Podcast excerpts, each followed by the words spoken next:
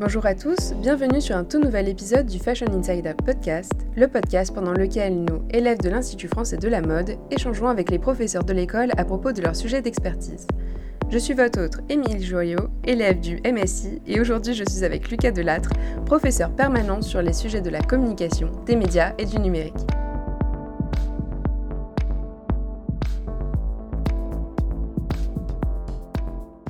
Bonjour Lucas, merci d'être là avec nous aujourd'hui. Bonjour Émilie. Pourriez-vous vous présenter, nous dire ce que vous enseignez à l'IFM, ainsi que votre domaine d'activité? J'enseigne la communication au sens euh, le plus large possible et, particulièrement euh, sous l'angle des fondamentaux de l'expression, de l'écriture, de l'expression orale. Et puis ensuite, ça, ça euh, s'oriente vers l'économie de la communication, des médias et le numérique. Ça fait 16 ans que je travaille ici. Auparavant, j'étais journaliste avec un intervalle au Conseil de l'Europe. J'ai fait plusieurs métiers. Je suis arrivé ici un peu par hasard parce qu'il y avait quelque chose à faire, que Pascal Morand m'a confié un dossier en 2006. Et de fil en aiguille, il y avait tellement de travail que j'y suis encore. Donc j'ai été directeur de la communication ici de 2007 jusqu'à 2015 puis euh, j'ai enseigné euh, progressivement, c'est devenu le cœur de mon activité. Et auparavant j'étais journaliste, j'ai l'impression que je fais toujours le même métier, le journalisme, c'est-à-dire le management de l'information. Et la structuration des idées, et la clarté de l'expression, et euh, le, choix des arguments. Et voilà, on travaille beaucoup là-dessus. Parfois, j'ai l'impression que je suis prof de français. Merci Lucas. L'été dernier, vous avez publié dans 19 regards sur la mode, ouvrage qui recueille 19 contributions de professeurs de l'IFM, un article qui s'appelle La mode dans l'économie numérique. Dans cet article, vous citez Il est intéressant de voir que les entreprises du secteur les plus avancées dans le domaine numérique sont des plateformes e-commerce, comme Farfetch, Zalando, Vestiaire Collective, sollicitées par les plus grands groupes de luxe pour améliorer leur stratégie numérique ou pour conclure des alliances, comme Richemont le fait en Chine avec Alibaba ou Farfetch dans le cas d'une pénétration sur un nouveau marché, s'appuyer sur ces plateformes brassant beaucoup de données sur une clientèle cible permet à une marque de s'y implanter plus vite. Cependant, l'ajout d'un intermédiaire entre la marque et le client final brouille son message. La question que nous pouvons nous poser est Pouvons-nous penser que ces plateformes e-commerce sont seulement un point d'entrée dont les marques doivent se démarquer une fois implantées dans un nouveau marché? Alors là, vous posez la question de la digitalisation du secteur et de l'adoption par le secteur de la mode et du luxe des, technologies euh, numériques. Et il est vrai que cette adoption a commencé plutôt par le marketing, la communication et le, commerce. En réalité, l'économie numérique couvre bien plus d'aspects euh, qui ne sont pas forcément visibles par le consommateur, mais la, la communication est le point d'entrée, la clé d'entrée euh, de, de la mode dans l'économie numérique. Il se trouve que les technologies dont on parle, ce sont des en dehors des marques de mode et de luxe. Il y a même une espèce d'éloignement euh, conceptuel entre les deux, domaines, puisque qu'est-ce que c'est que le numérique? Le numérique, c'est l'utilisation et la classification de données, c'est de la mathématique, c'est du calcul, et la mode, c'est de l'intuition, c'est de la création, euh, c'est l'air du temps, et donc euh, il y a deux, univers complètement différents. donc les, grandes, les grands bouleversements technologiques qui ont touché l'industrie de la mode depuis 15 ans sont venus de l'extérieur, et sont venus par des ingénieurs plutôt que par des créatifs euh, ou des stylistes qui peuvent bien créer des, marques, mais ces marques de création n'iront pas très loin si elles n'ont pas recours aujourd'hui à des technologies qui sont extérieures à ce domaine-là. Je donne juste un exemple. Chez Zara, alors c'est des chiffres qui datent un petit peu peut-être d'avant le Covid, je pense qu'ils ont évolué depuis, mais il y a 200 stylistes et il y a 200 euh, analystes data donc on voit bien qu'il y a des métiers nouveaux qui sont apparus, que ces métiers-là redéfinissent complètement euh, le mode d'existence et d'exercice de, nos activités.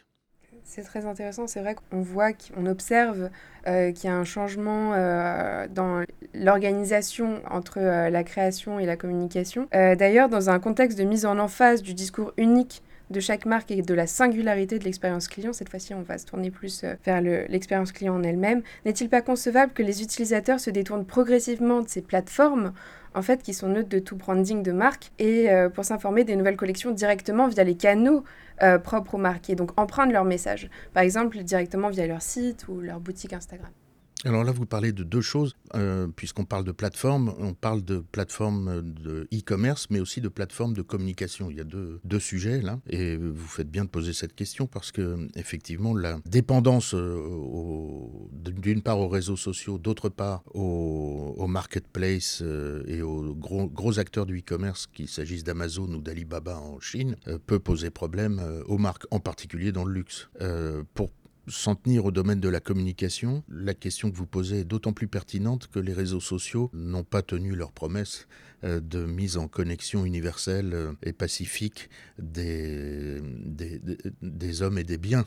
enfin, des hommes et des, femmes, bien sûr, mais des, humains. Euh, les réseaux sociaux, comme vous le voyez bien avec ce qui se passe autour de Twitter, mais on, peut se pencher sur Instagram aussi ou sur TikTok, posent des tas de problèmes de, de dérives, d'insultes, de hate speech, pour parler français, et, et donc de, de débordement du cadre pacifique dans lequel les aimerait évoluer. Donc je pense effectivement que de ce côté-là, il va se passer des choses.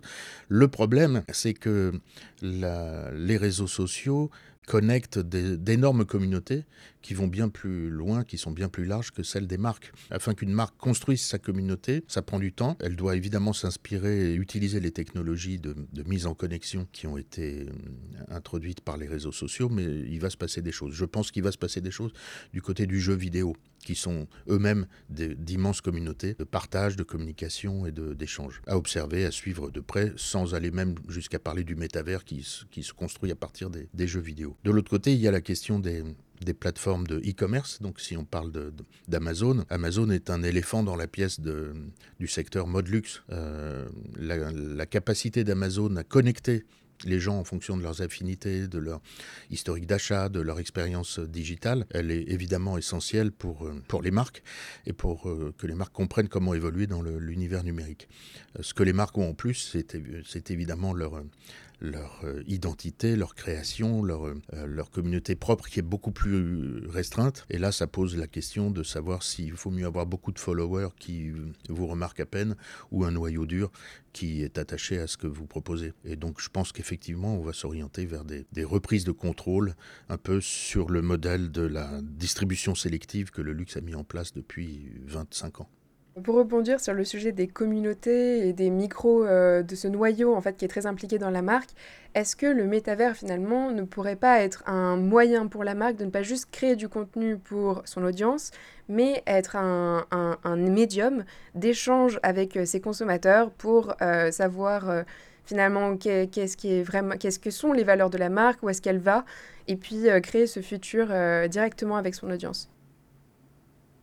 Bah, il y a beaucoup de paradoxes autour du métavers parce que je pense qu'il va se développer, comme vous le dites, dans le sens d'une conversation, peut-être même d'un jeu permanent. La, dimension ludique est très importante dans tout ça. On a bien compris à quel point le métavers s'articulait aux, univers de jeux vidéo et c'est intéressant d'observer ça. Donc euh, la communication d'une part et le commerce d'autre part, encore une fois on va séparer les deux, euh, s'oriente vers alors, une sorte de grande conversation euh, et donc euh, la marque a cessé depuis un moment déjà de, s'exprimer de haut en bas. Et donc euh, il va falloir réussir à mettre en place des solutions technologiques, ce qui signifie automatisation, virtualisation, immersion comme on, en parle avec le métavers, et plus de, réponses humaines, ce qui est un, contraste et une contradiction intéressante. Et je pense qu'il va se jouer des choses comme ça autour du, métavers. Et la consommation, d'autre part, va prendre de, nouveaux, nouvelles forme. Et, là, je vous invite à regarder ce qui se passe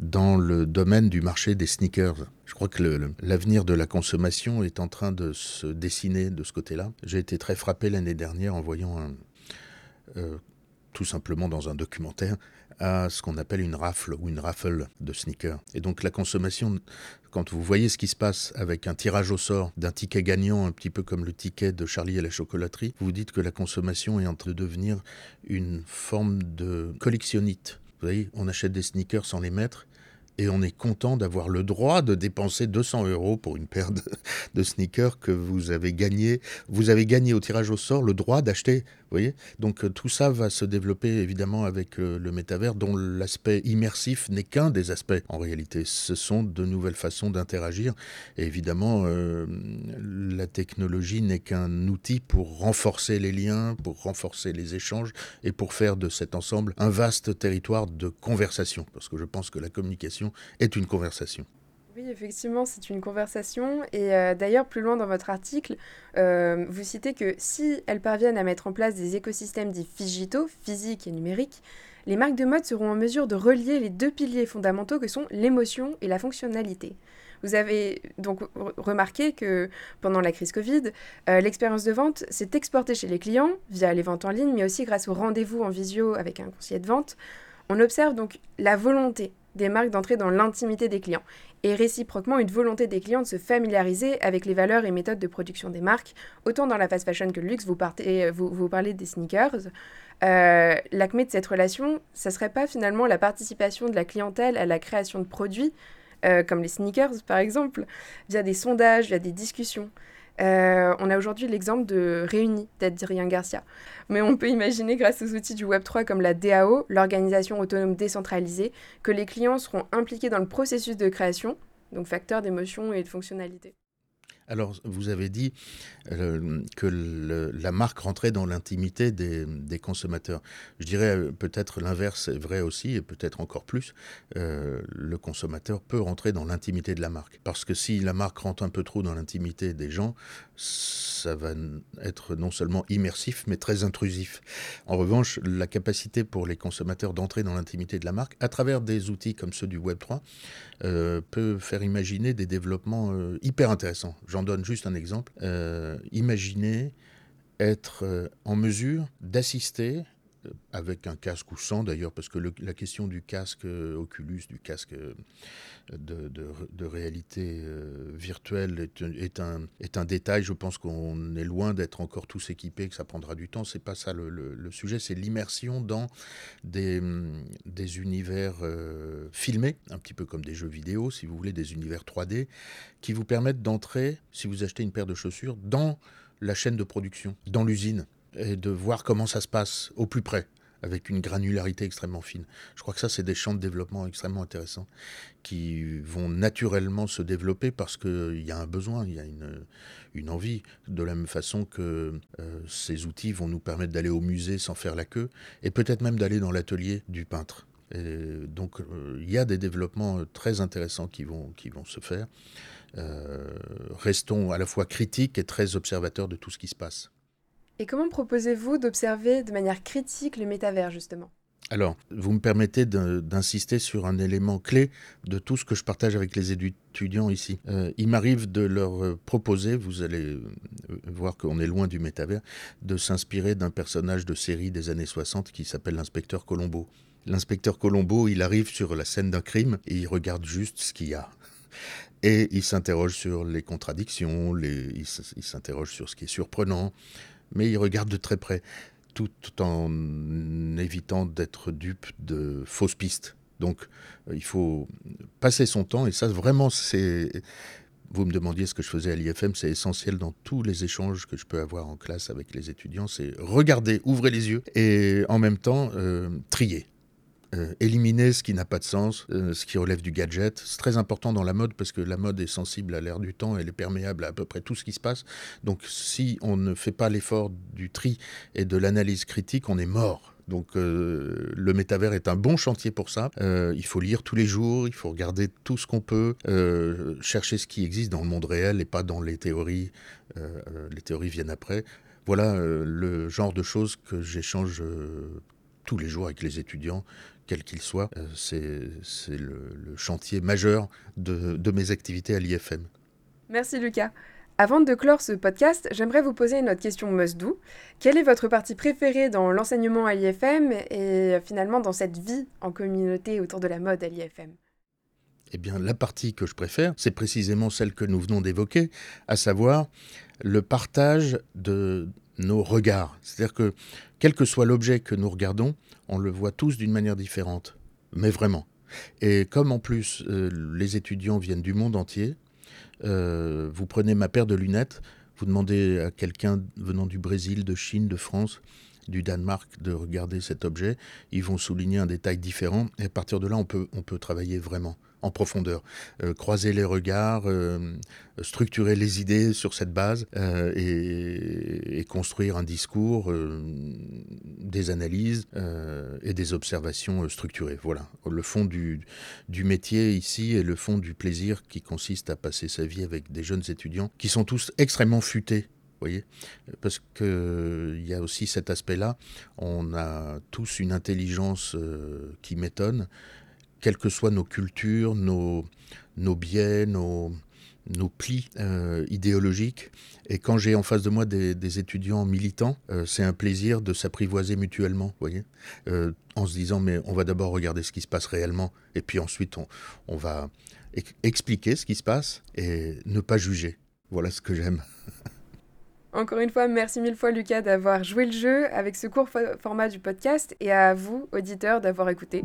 Si vous êtes curieux, restez branchés pour un prochain épisode et abonnez-vous à l'Instagram et le Twitter de l'IFM pour plus d'informations. A très vite dans le Fashion Insider podcast.